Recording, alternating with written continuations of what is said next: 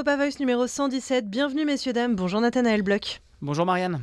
Deux thèmes d'actualité aujourd'hui, la mort annoncée d'Evgeny Prigogine, le patron du groupe Wagner d'un côté, et l'interview d'Emmanuel Macron à la presse française de l'autre.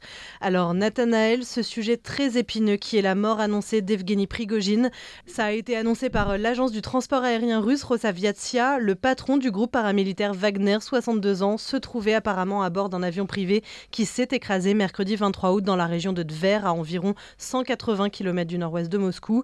Dix personnes étaient à bord de ce petit avion privé, dont son bras droit, Dimitri Outkin.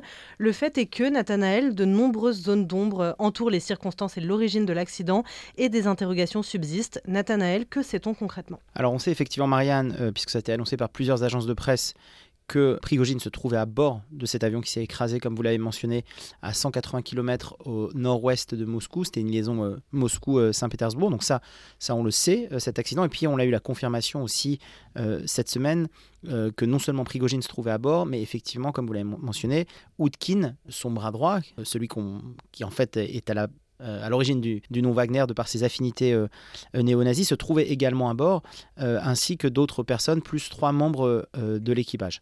ça, on le, sait aussi. Après, ce qui est évidemment la plus grande zone d'ombre, c'est l'origine de cet accident. Qu'est-ce qui s'est passé? Et je dirais qu'il y a deux, deux parties à ça. D'abord, il y a est-ce qu'il y a eu des missiles? Qui ont été tirés depuis une zone en Russie, en Ukraine, et qui ont fait que l'avion a fléché euh, et s'est écrasé euh, donc à Tver. Ça, c'est la première interrogation. Et puis la deuxième interrogation, euh, c'est évidemment le commanditaire de raison pour laquelle cet avion s'est écrasé. Il fait très peu de doute, hein, Marianne, et, d'ailleurs, c'est assez drôle de voir que les réactions de plusieurs dirigeants politiques sont déjà très tranchées. Il fait assez peu de doute que derrière cet accident, il y a au moins l'ombre, si ce n'est la main, de Vladimir Poutine. Dans les réactions dont vous évoquez, il y a bien sûr eu celle des États-Unis. Euh, Joe Biden euh, qui a dit à demi-mot, en effet, ce que vous venez de dire, que c'était euh, la main de Vladimir Poutine. Le Pentagone d'ailleurs qui se montre très méfiant quant au fait que ça puisse être un missile qui ait abattu l'avion. On évoque également une bombe qui a pu être placée à l'intérieur. Le fait est que cet accident ou cet assassinat commandité, on ne sait pas encore, intervient deux mois jour pour jour après le soulèvement avorté de Wagner contre euh, l'armée russe. Qu'est-ce qu'on peut en dire de ce calendrier? Ce qui est surprenant, c'est le timing. Euh, c'est-à-dire pourquoi est-ce qu'on a ces deux mois, pourquoi est-ce que ça intervient euh, deux mois après? Il fait peu de doute en fait que Vladimir Poutine n'est pas très regardant. Prigogine aurait pu disparaître trois jours après, cinq jours après, euh, dans deux mois. Ça, c'est la, la, première chose.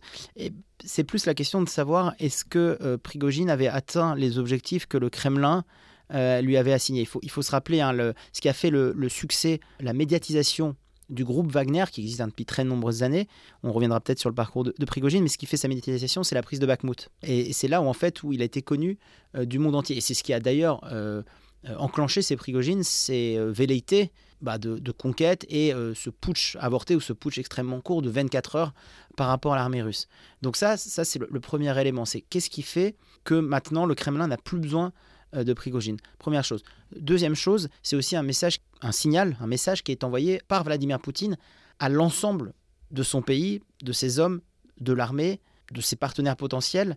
C'est que la trahison, c'est un plat qui se mange froid euh, et c'est un message surtout qui est envoyé dans une période où il est de moins en moins sûr, euh, en tout cas très difficile de voir l'issue du conflit. Et donc euh, ça veut aussi dire que aucune désertion, aucune trahison ne sera tolérée par Moscou. Ça c'est la, deuxième chose.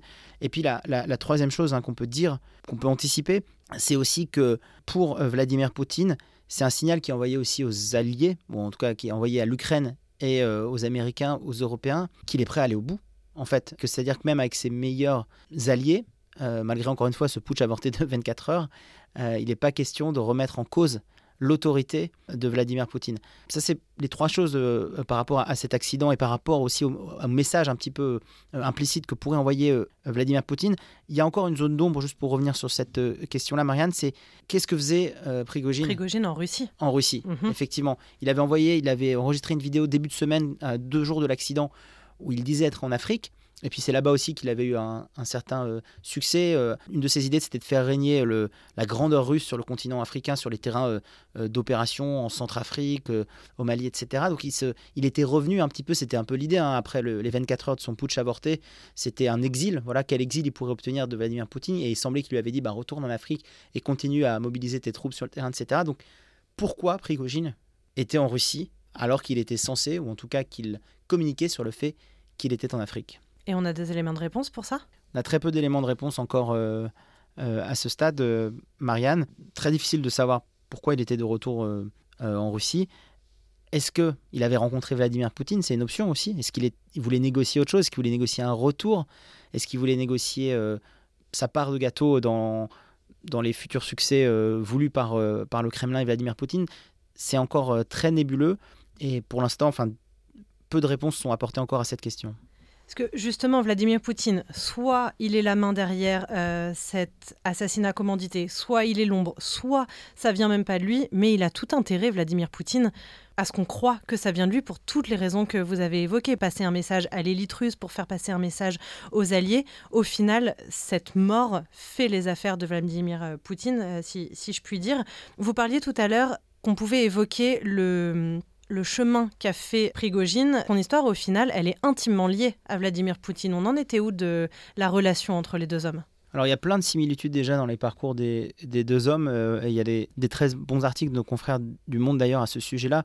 Première similitude, c'est que les deux ont d'abord cherché une émancipation par le sport, par le dépassement euh, physique, par ce côté-là euh, dans l'ex-empire soviétique où il fallait être un compétiteur acharné, etc. Ça c'est pour euh, euh, Prigogine, on le, savait moins. Pour Poutine, c'est évidemment le, judo. Et puis, ça se voit encore dans toutes les représentations. Euh, je pense à cette photo de lui sur un cheval, etc.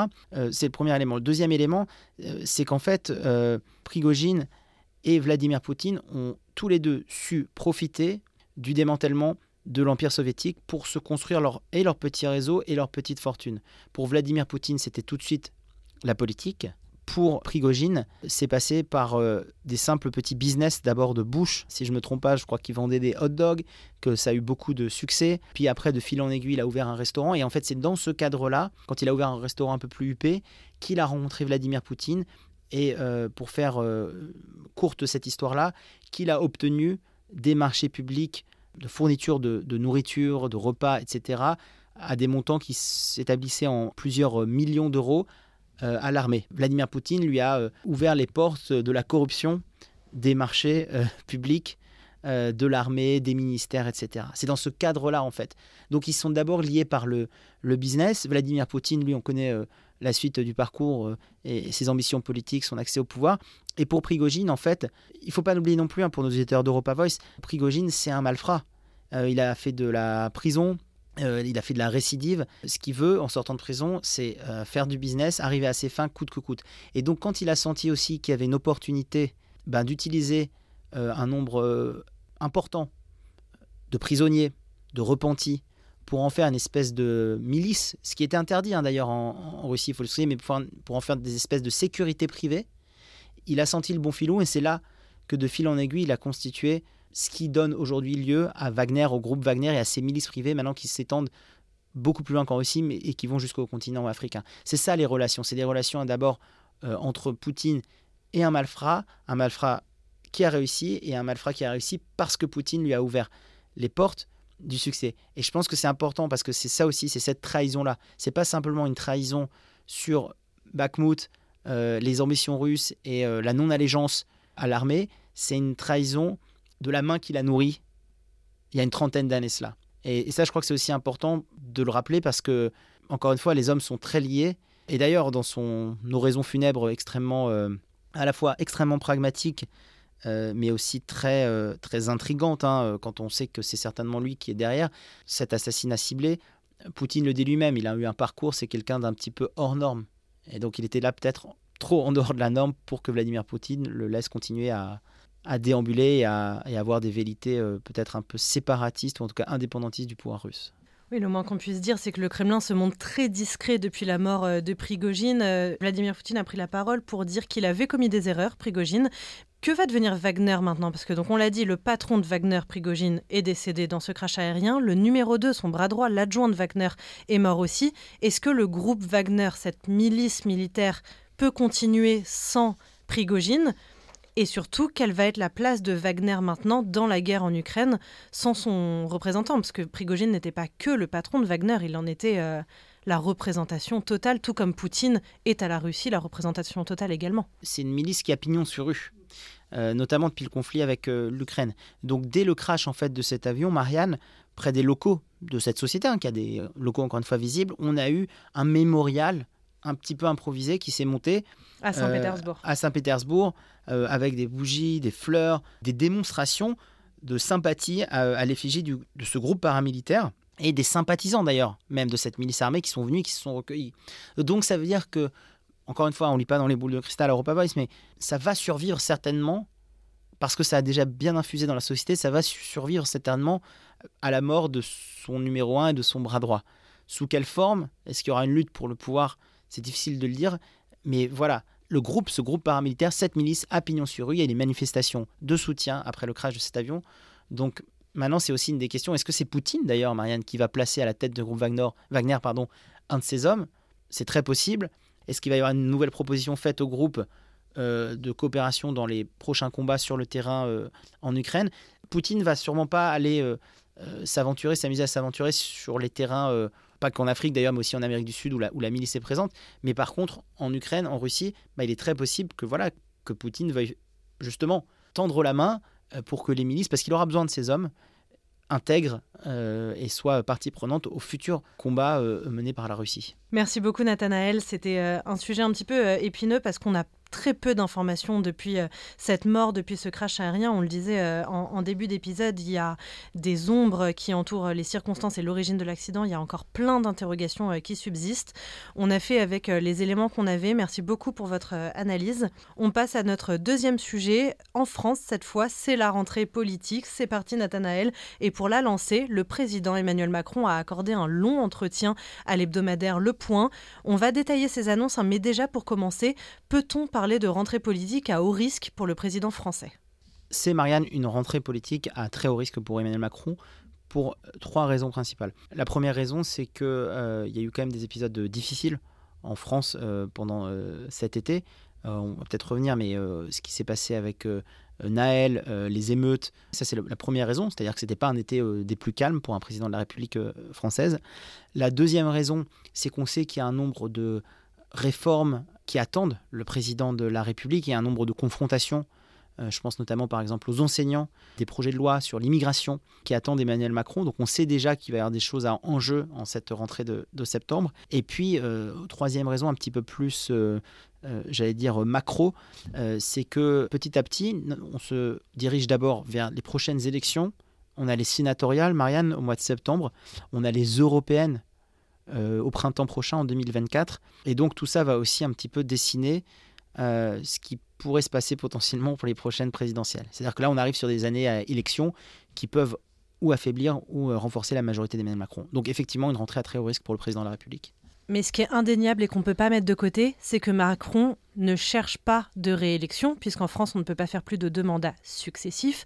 Macron arrive en deuxième moitié bientôt de deuxième mandat c'est évident que ça change sa façon d'aborder sa politique. Alors on peut dire effectivement, euh, après moi le déluge, hein, puisqu'il va pas se faire euh, réélire, même si, euh, rappelons-le pour les éditeurs d'Europa Voice, à un moment, il y avait comme ça des, des, bruits, enfin il y avait des articles qui mentionnaient le fait de, changer la constitution pour un troisième mandat. Bon, ça, ça, se fera pas. C'est vrai Marianne, mais on le voit d'ailleurs avec l'interview de Nicolas Sarkozy, les hommes politiques quand ils sont accrochés au pouvoir, ils veulent y rester d'une façon ou d'une autre. Donc je ne pense pas qu'Emmanuel Macron euh, va adopter la technique de la, terre brûlée parce que peu importe ce qui arrivera après lui. Donc effectivement, il n'y a, pas cet enjeu-là de sa propre élection, mais il a peut-être aussi un dauphin. Euh, ça c'est la première chose qu'il a envie de, placer. Il a peut-être des ennemis surtout qu'il n'a pas envie de voir euh, émerger.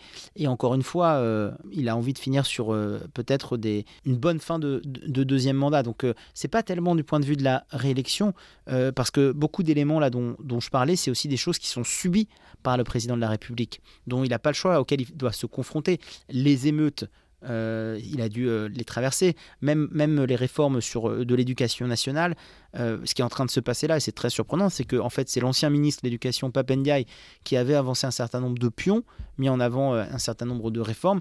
Et puis là, Papendiaï n'est plus là, c'est Gabriel Attal et derrière lui Emmanuel Macron qui vont devoir répondre à tout ça. Donc, vous voyez, il doit aussi même subir d'une certaine façon euh, de par les maladresses ou de par les, euh, euh, les changements de son gouvernement, ce qu'il avait annoncé ou ce que ses anciens ministres avaient annoncé. Donc c'est pour ça que je pense que c'est une rentrée à très haut risque, malgré le fait qu'il n'y aura pas de troisième mandat pour Emmanuel Macron.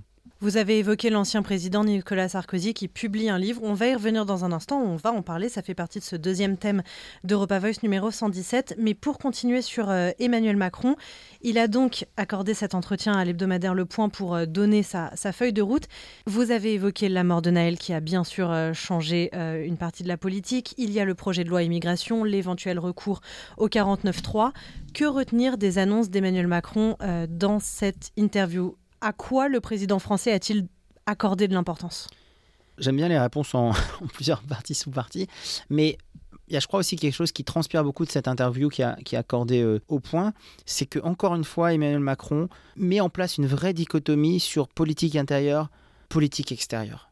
Et encore une fois, on a l'impression qu'il veut un peu tirer profit de son, bilan qu'il considère comme bon et, et, que je crois on peut aussi considérer avec assez d'objectivité comme plutôt honorable. Il veut tirer profit de ce bilan-là pour peut-être justifier aussi un peu que sur la scène intérieure, ça a tendance à traîner un petit peu. Il y a deux choses hein, dans, cette interview au point qui sont euh, importantes d'un point de vue de, la politique extérieure. Il y a d'abord la position par rapport euh, à l'Ukraine. Encore une fois, Emmanuel Macron, il est à la manœuvre. On voit bien qu'il veut qu'on retienne qu'il est en train de jouer un rôle important dans le soutien à l'Ukraine, mais aussi dans le fait de devoir trouver une solution de sortie euh, au conflit. Alors, d'une manière beaucoup plus, euh, j'allais dire, tempérée euh, et beaucoup moins pro-russe d'une certaine façon que Nicolas Sarkozy, mais on le voit bien, il est là pour à la fois soutenir l'Ukraine et aussi trouver une solution au conflit. Et puis même sur la politique internationale, il l'a dit, hein, pour lui, les opérations au Sahel ont été un succès. Je vais le citer parce que c'est intéressant de voir encore une fois comment il veut tirer profit de ce bilan-là. Il dit si l'on prend de la hauteur, et là cite le président de la République, la France a eu raison de s'engager aux côtés d'États africains pour lutter contre le terrorisme. Si nous ne nous étions pas engagés avec les opérations Serval puis Barkhane, il n'y aurait sans doute plus de Mali, plus de Burkina Faso. Je ne suis même pas sûr qu'il y aurait encore le Niger. Donc certains vont trouver ça très prétentieux, mais ce qui moi m'importe dans la sémantique, c'est que ces pays-là existent encore grâce à la France, dans les mots d'Emmanuel Macron. Donc on le voit vraiment, hein, c'est cette stature internationale. Et ça, ça diffère vraiment des hésitations et de ce qui va se passer au niveau de la politique intérieure. On l'a dit, hein, euh, ce qui s'est passé avec euh, Naël. Emmanuel Macron, sur ces questions-là, assume aussi totalement l'emploi du mot de recivilisationner, parce qu'il y a une décivilisation. Donc c'est un vrai virage aussi euh, sémantique, un vrai virage aussi à droite. Est-ce que c'est préparé mettre en scène Gérald Darmanin pour 2007 Je ne sais pas, mais en tout cas, il y a, cet aspect-là. Il y a le projet de loi immigration, où, le recours au 49.3 devient la norme, presque. Hein.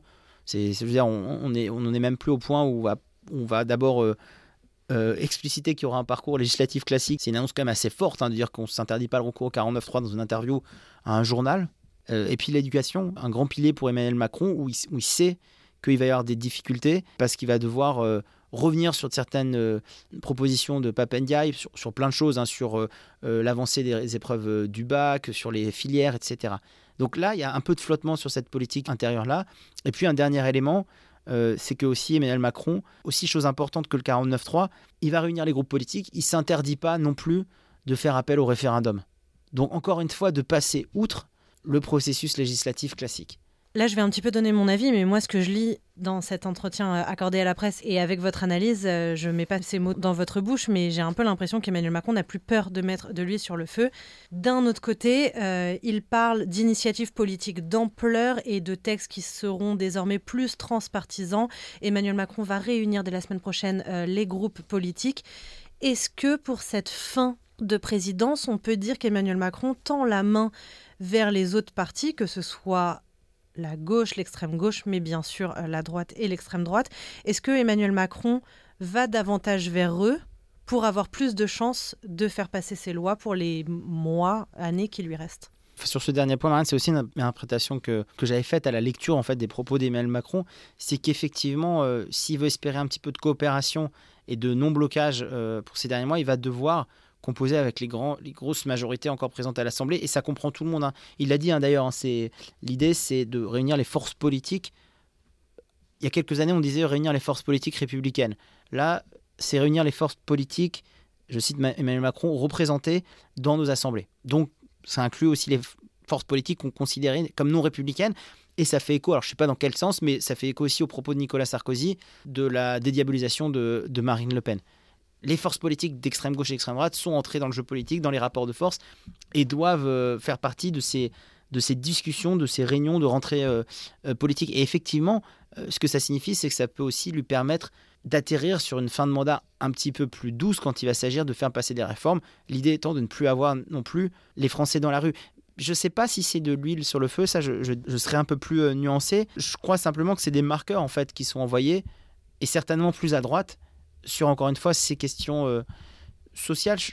voilà, alors est-ce que ça va mettre de l'huile sur le feu de manière euh, involontaire ou de manière euh, par ricochet, ça je ne sais pas. Mais en tout cas, c'est sûr que effectivement le discours il est beaucoup plus tranché et tend à, effectivement à, se droitiser davantage pour cette fin de second mandat. On va parvenir sur la crise au Niger. On en a déjà parlé dans Europa Voice numéro 115. Mais quand on entend qu'Emmanuel Macron dit que peut-être le Niger n'existerait pas aujourd'hui sans la présence française, on peut imaginer que sur place, ces propos soient euh, très mal interprétés par une certaine frange de la société. On va pas y revenir. On a parlé de droite, on a évoqué son nom deux fois, Nicolas Sarkozy. Euh, c'est l'occasion de parler de lui. L'ancien président français publie un livre, Le temps des combats, où il critique la politique de la France en Ukraine et appelle à renouveler le dialogue avec euh, Vladimir Poutine Nicolas Sarkozy Emmanuel Macron, les deux hommes ont longtemps mis en scène leur proximité. Là, on a l'impression que euh, Nicolas Sarkozy installe désormais une sorte de duel à distance avec Emmanuel Macron. Nathanaël, moi, la question que je me pose avec la sortie de ce livre, et vous le disiez, l'ancien président qui a un petit peu du mal à, lâcher la politique, il est plus sur le devant de la scène, mais euh, on sait bien qu'il a jamais quitté les coulisses. À quoi joue Nicolas Sarkozy?